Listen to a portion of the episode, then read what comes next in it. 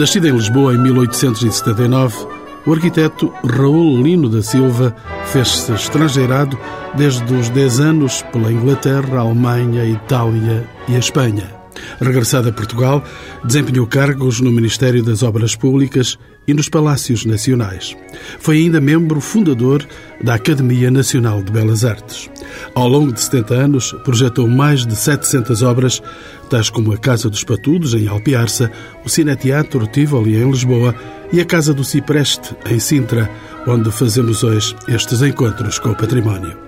Defensor da tradição arquitetónica, Raul Lino foi por muitos anos contestado pelos seus pares.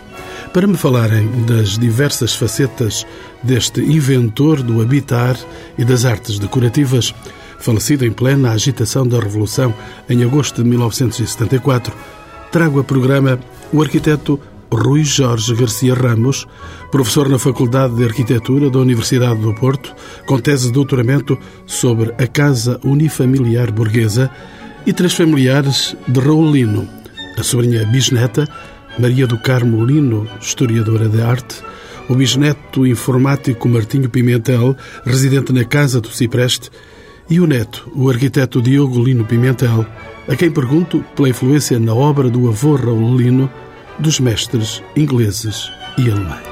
Eh, eu acho que se reflete em diversos níveis, de diversas maneiras. Uma delas, desde logo, como atitude perante a arquitetura, perante a vida, quer dizer, que é, que é uma atitude eminentemente cultural, antes de ser até uma arquitetura arquitetónica. Realmente, Raulino foi muito novo para a Inglaterra, para um colégio. Aos 10 anos? Aos 10 anos, exatamente. E terá estado lá dos 10 aos 14, ou qualquer coisa desse género. E depois, então, a sua formação é feita na Alemanha, onde vai frequentar uma escola técnica em Hannover e, simultaneamente, trabalhar no ateliê do arquiteto uh, Haupt, que era professor da, da Universidade em Hannover. Curiosamente, até que é, que é uma pessoa cuja tese de doutoramento foi sobre a arquitetura do Renascimento em Portugal. De maneira que, logo por aí, se pode ver a influência que terá tido um mestre, arquiteto, onde ele se formou trabalhando no ateliê dele, mas que era um, um estudioso e interessado e que publicou esse livro sobre a arquitetura do Renascimento em Portugal. E que desde logo o entusiasmou muito para que, vindo para Portugal, regressando a Portugal, tratasse de encontrar aqui as suas raízes, raízes culturais. Eu acho que isso marcou muito a, a vida do arquiteto Raulino, a vida profissional, como também a vida pessoal dele. E uh, sendo uma pessoa formada, portanto, assim na, na, no centro da Europa, Alemanha, é uma formação um bocadinho, como é que eu ia dizer, invulgar para a época em Portugal. Quer dizer, em Portugal o que era procurado realmente era a escola Beaux-Arts, a escola de Paris, quando muito Roma. Então, essa coisa de estudar para a Europa Central, nomeadamente na Alemanha, era uma coisa bastante inédita cá. O que explica até que o Raulino tivesse alguma dificuldade em encaixar-se no meio, enfim, cultural, académico, artístico português, mas que depois o veio a, a fazer por outras vias, não por ter tido colegas de escola que não teve, porque a escola como jovem é em Inglaterra, mas isso também lhe deu um certo caráter. Ele próprio fala de algumas noções que adquiriu com a sua estadia em Inglaterra. Curiosamente, ele, ele fala do self-respect como uma das noções importantes adquiridas quando miúdo em Inglaterra. E também esse, essa vivência desse ambiente em Inglaterra lhe terá dado para além daquilo que veio a adquirir depois na Alemanha, e que, quer dizer, participação em, em peças de, de, teatro com encenações do Max Reinhardt, e, de, e, portanto, quer dizer, uma Europa fervilhante de eventos culturais e de descobertas, mas paralelamente a isso, e antes disso, em Inglaterra, o contacto realmente com todo um ambiente, podemos dizer, de arts and crafts. Professora Maria Lino, Raulino transportou para a sua obra os princípios destas arts and crafts e as ideias defendidas concretamente por Ruskin, o poeta e desenhista, escritor e crítico social, e ainda Morris, o socialista criador das arts and crafts na Inglaterra. Bem, como o próprio arquiteto Violino mencionou há pouco, estes primeiros conceitos foram apreendidos, de certa forma, e vivenciados em primeira mão em Inglaterra e depois, posteriormente, aprofundados na Alemanha, onde ele irá contactar ou irá trabalhar, ou de certa forma, mais num sentido mais prático, com esses mesmos valores. E depois, posteriormente, vem a trabalhar em material português, em material. O Arts and Crafts era um movimento que surgiu em Inglaterra no século XIX como um movimento de protesto contra o industrialismo, que se fazia sentido em toda a produção artística. Havia uma valorização do artesanato, da tradição, do respeito pelos materiais, eh, por todo o processo criativo que uma obra de arte, e neste caso uma obra de arte, seja ela artesana, uma obra de arte decorativa, neste sentido, seja ela uma peça mobiliária, seja, seja um azulejo, um vidro, uma peça de fanhança, todas estas peças eram peças únicas, tinham ter dotadas de, de certa forma de, de um caráter e uh, o industrialismo assolava completamente, ou derrubava todos esses valores. E uh, Raulino vai, de certa forma, esse respeito pelos materiais, esse respeito pela tradição, por toda. Era incutido posteriormente eh, na Alemanha, onde ele vai valorizar essa concepção da obra de arte, onde vai valorizar essa concepção do objeto e o conhecimento profundo da forma como eles são concebidos. Portanto, há uma série, ele, em todas as artes decorativas, ele estudou-as Primeiramente, há uh, uma série de registros, de desenhos, uh, de pormenores construtivos, uh, a forma como os móveis, as, as próprias assemblagens. Portanto, ele, ele, conhece profundamente, ele conhece intimamente e conhece profundamente o modo de produção, para que depois possa intervir com, sempre com algo de novo, não é uma espécie de uma reinterpretação dessas, desses mesmos materiais. Não há, um, de certa forma, um pastiche ou uma cópia. Não, há sempre uma interpretação, mas de uma forma, de uma forma pessoal, de uma forma onde o artífice, portanto, ele desenhava, depois haveria, são, que existem, embora existam algumas peças que tenham sido concebidas pelo próprio, mas havia sempre um artífice que concebia essas mesmas peças. E ele dá pormenores de execução, mas deixa que o artista, ou deixa que esse artífice trabalhe, de certa forma, de uma forma livre, que ele também se aperceba dessa peça. Arquiteto Rui Ramos, tal como disse a professora Maria Lino, na senda das Arts and Crafts, Raul Lino não dissociava do seu projeto arquitetónico o desenho e o projeto do mobiliário e dos elementos decorativos. Esse aspecto não o aproximou também de um pensamento moderno.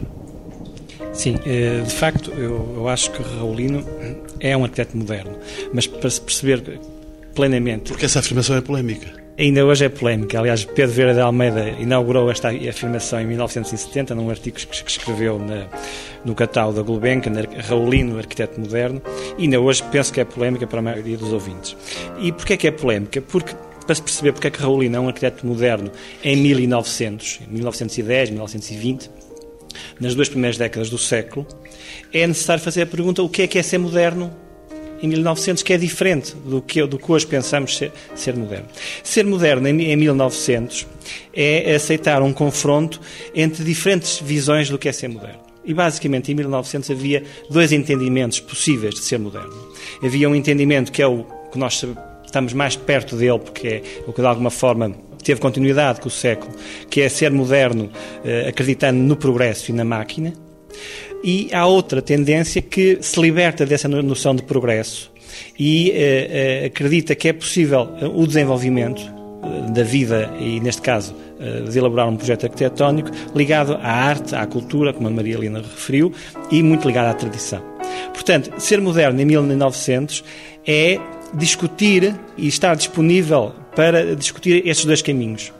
Um pelo lado do, do progresso, outro liberto do peso desta ideia de progresso. E o Lino, claramente, discutia uh, este segundo caminho, estar liberto desta necessidade da máquina, que nós sabemos que uh, mais tarde vai ser essencial para o desenvolvimento de toda a arquitetura do século XX. E uh, Raul Lino vai, logo que chega a Portugal, vai discutir isso mesmo quando chega a um país uh, que não está em sintonia com o desenvolvimento industrial existente na Europa. Arquiteto Rui Ramos, de que modo é que essa matriz nacional ruralizante vai influenciar o discurso teórico de Raulino? vai influenciar porque o Raulino é um homem muito pragmático e muito culto. Ele percebe as condições em que Portugal se encontra e percebe que o problema da indústria não se coloca em Portugal. Percebe também que quando eh, a sua obra tem uma, hipótese de desenvolvimento ligando-se ao problema da tradição e, sobretudo, da tradição construtiva e da tradição popular. Ele, de alguma forma, vai fazer não a aliança entre, entre formação clássica e máquina e progressismo, mas entre formação clássica e o popular. Toda a sua obra vai centrar-se e vai perceber essa condição portuguesa e vai entrar nesse debate nomeadamente com a elite cultural da época, que se divide entre estas duas ideias de moderno. E é um debate muito interessante e que está registado nos jornais, nomeadamente no campo da arquitetura com o Ventura Terra, que representava o outro lado, a outra ideia de moderno. E, de facto, a obra de Raulino é uma obra que se vai distinguir completamente neste contexto. E é uma obra contemporânea dos movimentos europeus, como a Marilina referiu. É uma obra que está ao lado do Art and Crafts, ao lado da sessão vienense, ao lado da Art Nouveau na Bélgica, ao lado dos movimentos alemães, que discutem uma hipótese de moderno em que tenta aliar a arte, a produção artesanal, a cultura, e a indústria. Diogo Lino Pimentel, deixa-me perguntar-lhe a tempo, Raulino representou um certo imobilismo face à novidade impregnada pelos novos valores assentes na cultura da máquina e da arquitetura associada ao primeiro modernismo? Eu não parece que seja propriamente um caso de imobilismo.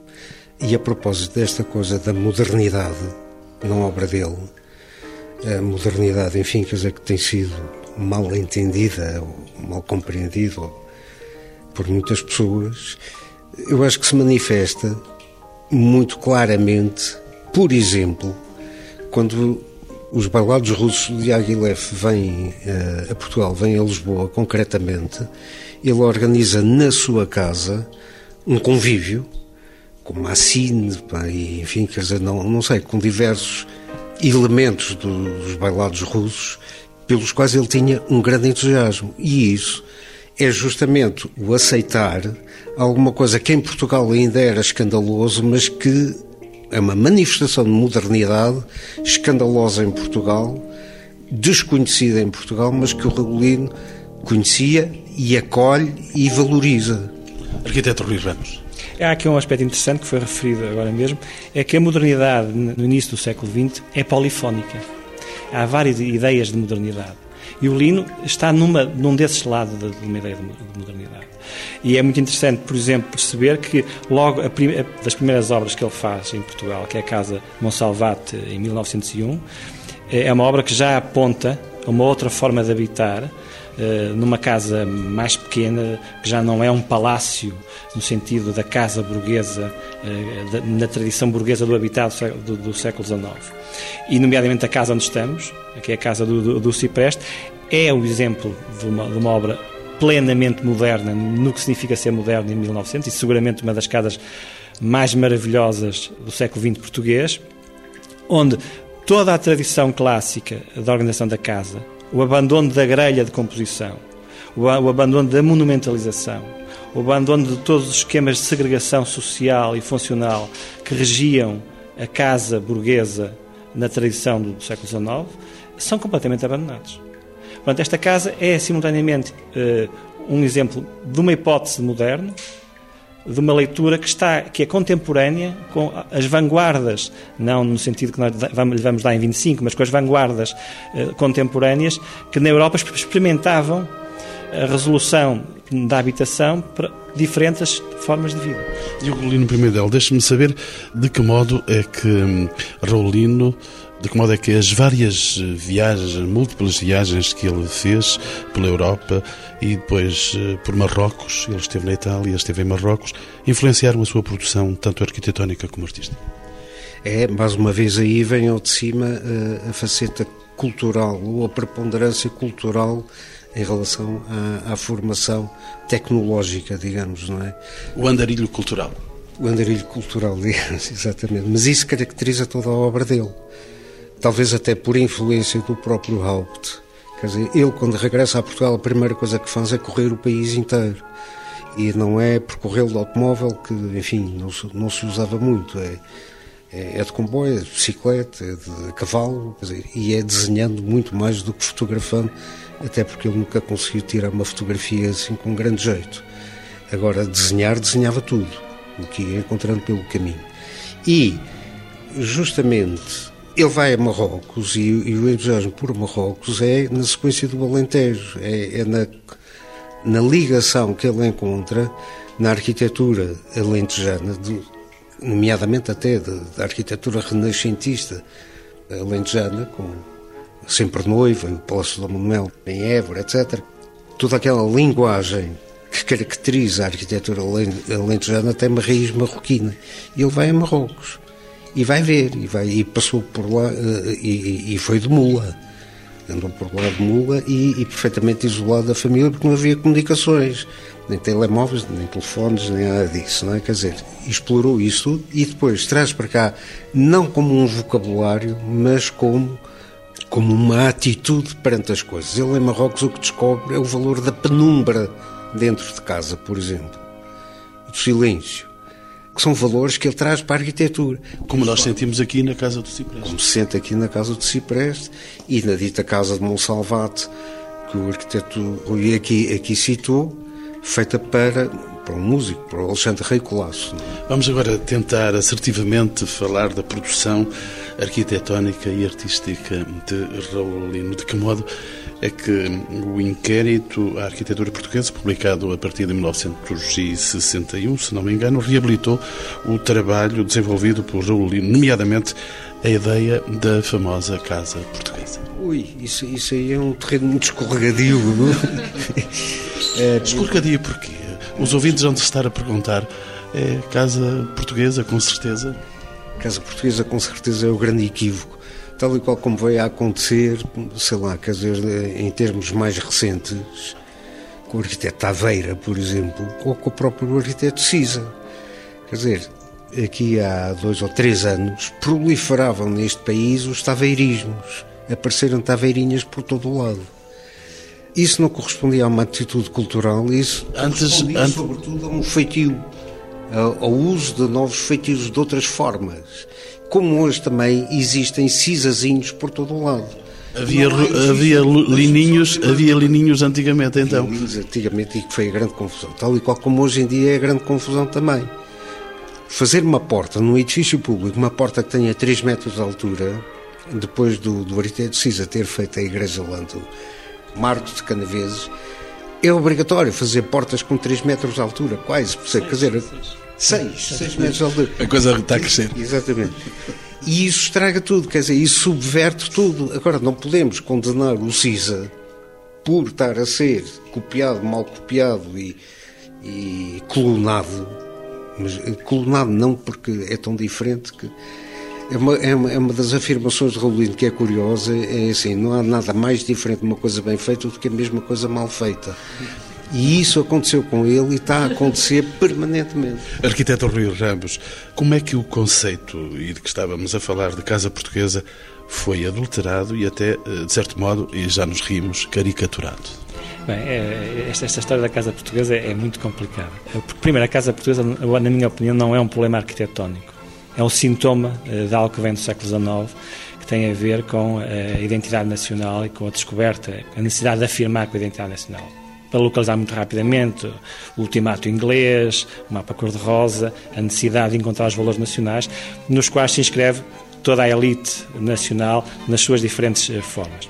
A Casa Portuguesa é a designação popular, uma apropriação de uma arquitetura que teria a ver com o local e com as capacidades locais de fazer arquitetura, com, essa tal segunda linha uh, de ser moderno, essa segunda via para, ser, para ser moderno, e que depois do Raulino publicar um manual, um manual prático, muito comum na Europa, que aliás penso que a Maria Lino podia falar sobre isto, muito comum em termos da, da comunicação dos modelos visuais, da utilização de certos, de certos elementos expressivos nas arquiteturas nacionais na Europa. Após a publicação disso, esse modelo de casa vai se generalizar em todos os construtores. É evidentemente que isso vai ter depois também uma apropriação mais tarde com o próprio regime político, eh, com a política de incremento da resolução dos problemas da habitação para eh, contornar o problema da habitação coletiva, eh, generalizar o problema da habitação individual. Portanto, a questão é, é muito complicada e foi muito fácil pensar o Raulino como pai, eu acho que não é pai, mas é um pai mal atribuído à Casa Portuguesa. Em relação ao inquérito, não, o inquérito não tem nada a ver com o Raulino. O inquérito não tem rigorosamente nada a ver com a Colina. O inquérito, ao, ao, contrário do que se pode pensar, o inquérito à arquitetura portuguesa realizado pelos arquitetos tem a ver, nomeadamente, com a arquitetura moderna. O inquérito é um manifesto da arquitetura moderna.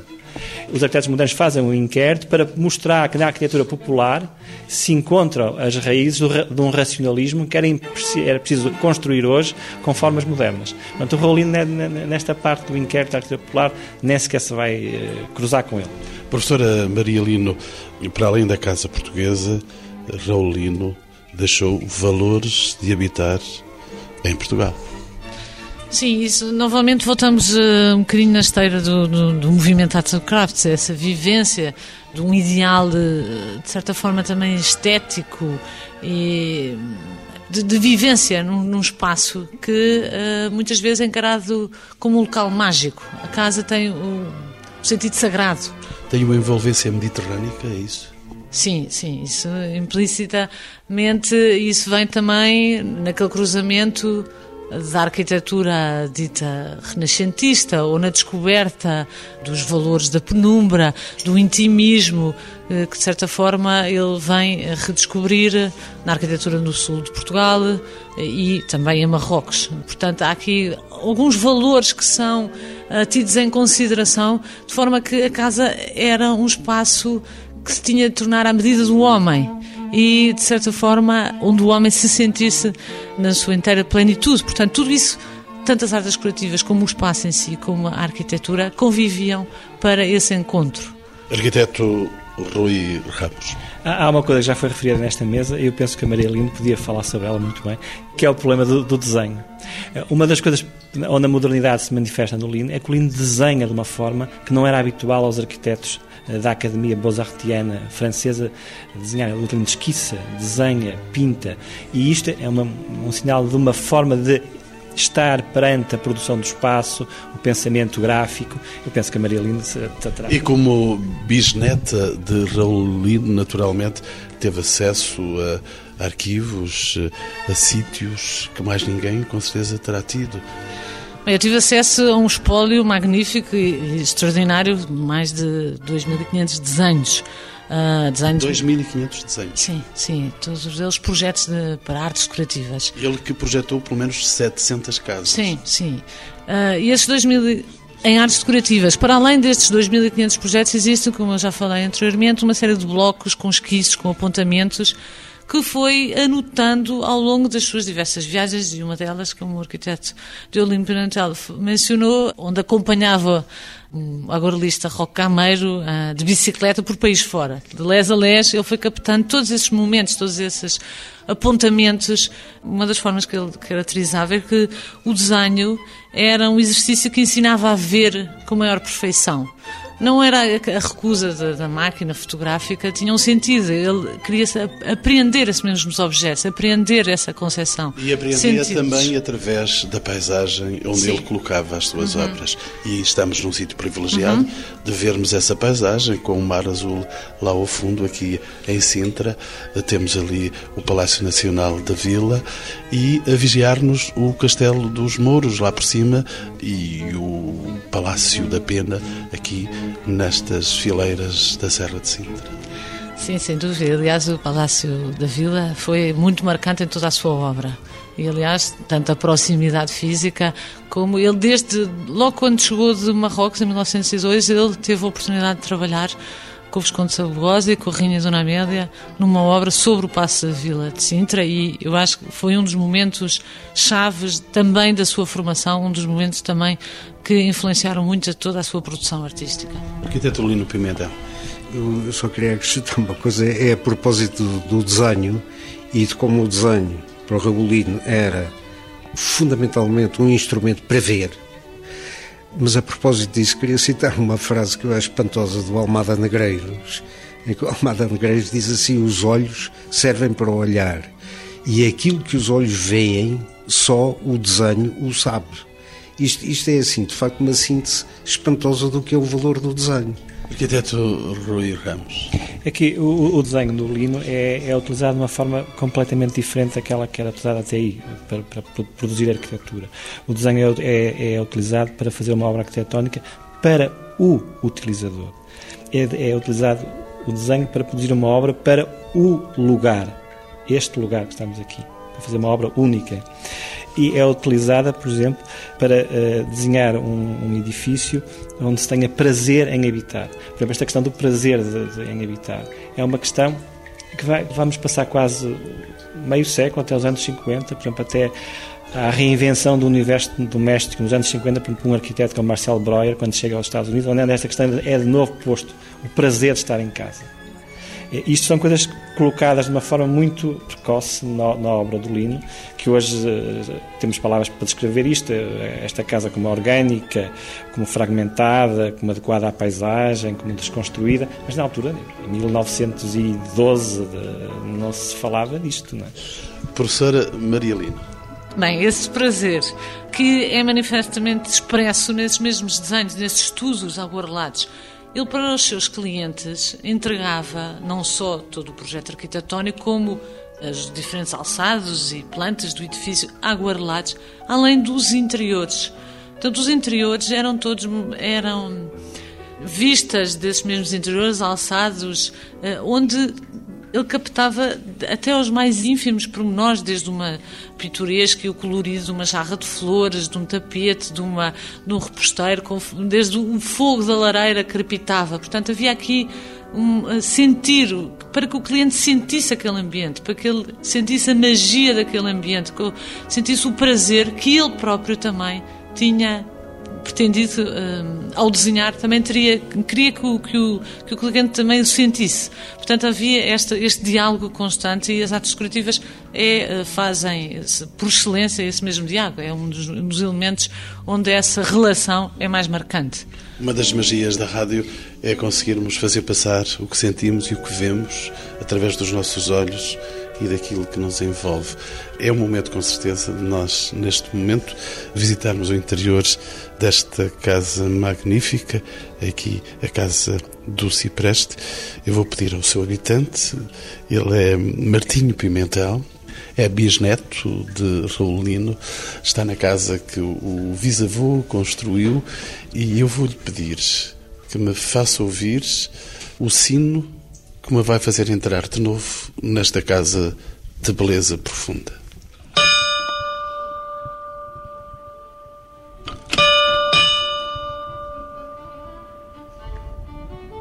Esta é a casa de Raulino. Foi a casa de férias dele, construída para casa de férias, para passar o verão, essencialmente.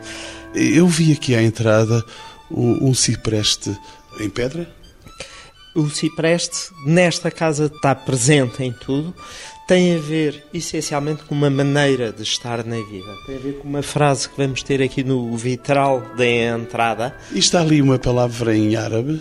Azad está explicada no vitral o que é que quer dizer. Quer dizer homem livre. E vamos vê-la já. Podemos vê-la e podemos lê-la, uh, que é a melhor maneira de a entender e que tem muito a ver com a filosofia de estar uh, uh, na vida que é, se tiveres de sobejo, ser liberal como a tamareira, se nada tiveres para dar, então ser um azado ou homem livre com o cipreste. Isto tem muito a ver com um, uma maneira de estar na vida. Filosofia árabe. Exatamente. A frase pertence ao Sheikh Sadir Siraz, que está lá assinado por ele, À entrada, nós vimos, estávamos diante do claustro e o ateliê. Ia-me a falar do ateliê. O ateliê é um local de, de trabalho, por isso, independente da casa, mas com vista para a casa, uh, que permite que ele uh, lhe permitia que ele viesse trabalhar no verão para Sintra. Mudava-se para Sintra com a família para evitar o calor uh, de Lisboa. Seguimos agora então os corredores aqui é outra porta de entrada. A entrada nesta casa é uma coisa bestialmente importante. Todo este percurso, a sucessão de olhos, o termos entrado para um claustro, temos passado já dois olhos até a este momento, exterior, interior, o entrar pelo corredor que nos encaminha. Com, com azulejos eh, de várias cores, preto, verde que dão muito ritmo Branco. a este, a, a este corredor. Aqui, uma espécie de entroncamento. É verdade, o átrio, onde todos os espaços confluem uh, da casa e realmente um, um, espaço que é dos mais vividos da casa. E um ping-ping de uma água que cai. Exato, uma água que cai, uma influência muito uh, árabe e o quebrar da solidão, se calhar. Exatamente. e de ter um ruído, eh, haver um ruído na casa. E agora aqui esta porta a esconder-nos exatamente o quê? Esta porta é uma coisa curiosa, porque tanto pode funcionar como uma boca de palco, porque na altura fazia-se muito uh, o entretenimento em casa, passava por fazer peças de teatro, quadros vivos, por isso isto funciona como um palco, mas realmente por trás o que está é a casa jantar. Casa... Surpreendente casa de jantar. Eu acho que isso, para quem cá entra da primeira vez, uh, tem logo essa surpresa. A Raulino, as artes decorativas aqui. As artes decorativas aqui estão em grande força. A parede pintada a fresco. Como se fosse um jardim. Os armários também desenhados eh, em madeira pintada de preto. Embutidos? Embutidos na parede como um elemento da construção, praticamente. A iluminação desta sala ainda hoje em dia se mantém a velas, por isso não usando a eletricidade, o que dá um ambiente totalmente diferente à noite. Só falta ser servida a refeição, mas não é tempo disso. Vamos continuar a ver a casa. Ora, passamos aqui assim da, da zona mais social de, de, de, estar com as pessoas, com os convidados, para a zona íntima. zona íntima da casa. Aqui um quarto. Aqui um, um quarto, os quartos todos sem comunicação direta para uh, a parte de passagem da casa, tem tudo uma guarda. Um quarto mais amplo. E temos os, os quartos são todos virados para o claustro interior da casa, para ter sossego, para ter intimidade, para ter a privacidade da casa, do interior da casa. A decoração é, é, é importantíssima nesta casa. A casa tem pouco mobiliário porque as próprias paredes têm já grande parte da decoração. Em todo o caso, as, as, peças que foram desenhadas de propósito para a casa, como candeeiros, como a mesa da casa de jantar, uh, camas, uh, cadeiras, permanecem até hoje na casa. São elementos fundadores da casa? Digo. São elementos que vêm desde sempre da casa. A sala agora, esta que se abre diante dos nossos olhos. Temos uma sala para estar, uma, sala para ouvir música. O piano? Até eu, julgo que os ouvintes, se calhar, conseguem se aperceber da diferença de som. Uh... Naturalmente, até poderiam, poderiam sentir o crepitar do fogo que está aqui, porque está frio, naturalmente. Estamos em tempo de frio e está ali Beethoven. Está ali um busto do Beethoven que marca realmente uh, a função da sala. De... O seu bisavô era um melómano? Muito, gostava muito de música, tocava também.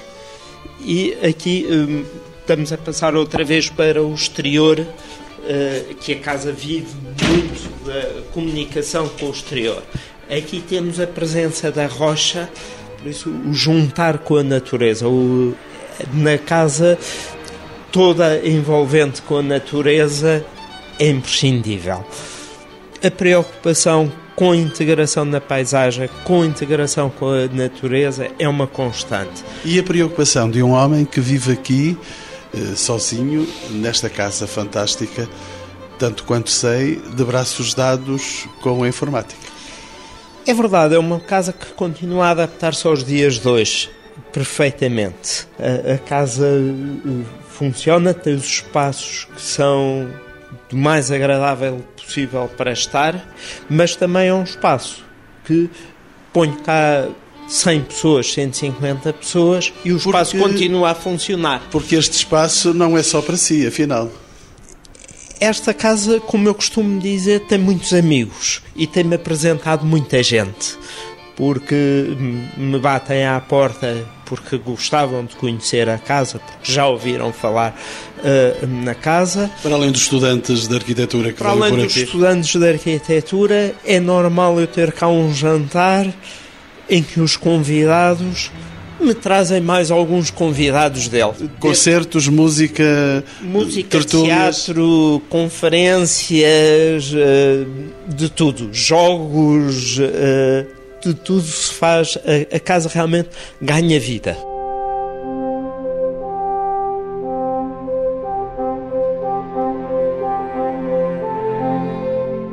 Depois da casa do Cipreste, depois desta envolvência mítica, voltemos à obra de Raulino. A obra de Raulino teve várias fases que são geralmente organizadas por diversos períodos. O que é que há de comum e diferente entre elas? E pergunto ao arquiteto Rui Ramos. Eu acho que há basicamente dois momentos na obra de Raulino. Um que eu distingo muito claramente até à edição do primeiro livro de 1918, A Nossa Casa, e outro eh, posteriormente. É evidente que aquele que me interessa mais, porque me interessa pensar Raulino como um homem que está uh, a discutir os termos da modernidade, é o primeiro período, é entre, é entre o período da sua formação até ao final da década de, de, de 20. Mas também não posso esquecer que Raulino é o único arquiteto que, por exemplo, escreve e defende de uma forma convicta e com argumentação sólida o seu ponto de vista. Ele defende isso, por exemplo, na Casa Portuguesa, como já citamos, publicada em 1918. Até que ponto é que ele foi de facto fiel? Não, mas ele, ele, defende isso muito para além da edição do manual da Casa Portuguesa. Ele defende isso uh, em, em, em, artigos uh, mais ou menos extensos, publicados em imensos periódicos, sempre ao longo da sua vida. Digamos, a sua obra teórica, que está por estudar, é sólida e é coerente com aquilo que é o pensamento dele. Arquiteto Diogo Lino Pimentel. A propósito da, da preocupação com a forma de habitar, note-se que o livro, justamente, que se esteve a falar da Casa Portuguesa, quase que é um, um manual de o que é habitar. Quer dizer, realmente não é não é um livro sobre arquitetura, é um livro sobre a relação das pessoas com uma casa. Como é que podem viver uma casa? Quer dizer, como vimos nesta visita que fizemos a esta casa, tivemos vários exemplos disso, de aplicação daquilo que ele defende na Casa Portuguesa. Professora Maria Lino, estamos a cavalgar o fim já da nossa conversa. A obra de Raulino correspondeu de algum modo à renovação decorativa realizada em Portugal? Sim, eu, eu penso que sim, podemos afirmar isso, na medida em que quando Raulino chega a Portugal, o panorama que ele vai encontrar não faz sentido. É um panorama, de certa forma, caótico. Há os, os, os ecletismos, uma espécie de um bric-a-brac de todo tipo de, de, estilos e passados históricos, um pastiches constantes. E ele vai renovar uh, num sentido estético, num sentido técnico também ao mesmo tempo, no, no, na valorização dos materiais em si, na valorização de um conceito artesanal, do saber fazer, que se haviam perdido completamente ao longo desses tempos. Havia essa sobrevalorização do, do passado histórico. E esse passado histórico vai ser, novamente, vai ser interpretado para ele, mas como se, uh, não fazendo tabarraça, mas como se fizesse uma ponte com, mas num sentido moderno, nesse entendimento dos materiais, no entendimento das características em como esses materiais podem ir ao encontro também num sentido e na tradição, num sentido moderno nessa concepção. Arquiteto Rui Ramos, Raulino foi votado, e sabemos da história, foi votado um, ao esquecimento por diversas gerações. Foi a exposição realizada na Gulbenkian em 1970 que, de certo modo, reabilitou a sua obra e a sua ação para a cultura portuguesa. Sim, de certa forma pode-se dizer isso. A exposição de 1970 obriga os arquitetos modernos a pensarem no lino mas sobretudo obriga os arquitetos modernos a pensarem no que, no que foi a sua tradição disciplinar durante meio século. E como já disse há bocado, em 1970 é um momento com o artigo do Pedro de Almeida, também se inaugura uma outra forma uh, de pensar a historiografia da, da, arquitetura, que é olhar para a historiografia da arquitetura não só ligada aos problemas do estilo, que era muito onde a obra do Raulino estava agarrada ao problema do desenho, do formalismo do estilismo uh, da casa portuguesa, e o Pedro de Almeida olha para a obra do, do Raulino como projeto arquitetónico, como produção de espaço, como produção de forma de habitar. E isso introduz na historiografia da arquitetura portuguesa uma matriz diferente. E a partir daí, a história da arquitetura portuguesa do século XX irá fazer-se, faz-se seguramente, fez-se seguramente, eh, de uma forma completamente diferente. Arquiteto Rui Ramos, hoje em dia, que projetos de estudo, de divulgação e porventura de salvaguarda se encontram em curso em torno da obra de Raulino? A obra de Raulino é muito importante e é um uma, uma das poucas obras que em Portugal, neste momento, para ser estudada, é, é ainda possível ter todo o seu espólio eh, quase junto. Para isso foi muito importante a ação da família que, que eh, depositou na Gulbenkian só a parte de, arquitetura, que está excelentemente tratada e conservada e acessível nas melhores condições.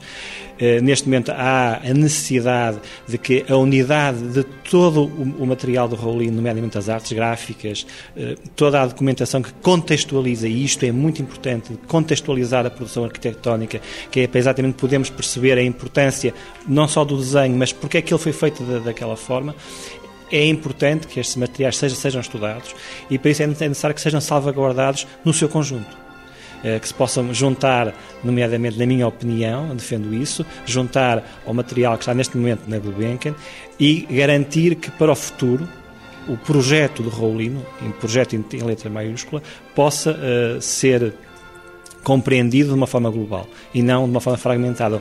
Raulino é exemplar. Raulino é exemplar e é exemplar também a família que soube manter a integridade deste espólio. É exemplar também a Gulbenkian, que fez um trabalho inestimável e que penso que terá, que deverá, que é importante que continue a fazê-lo para garantir o último passo para a integridade do espólio.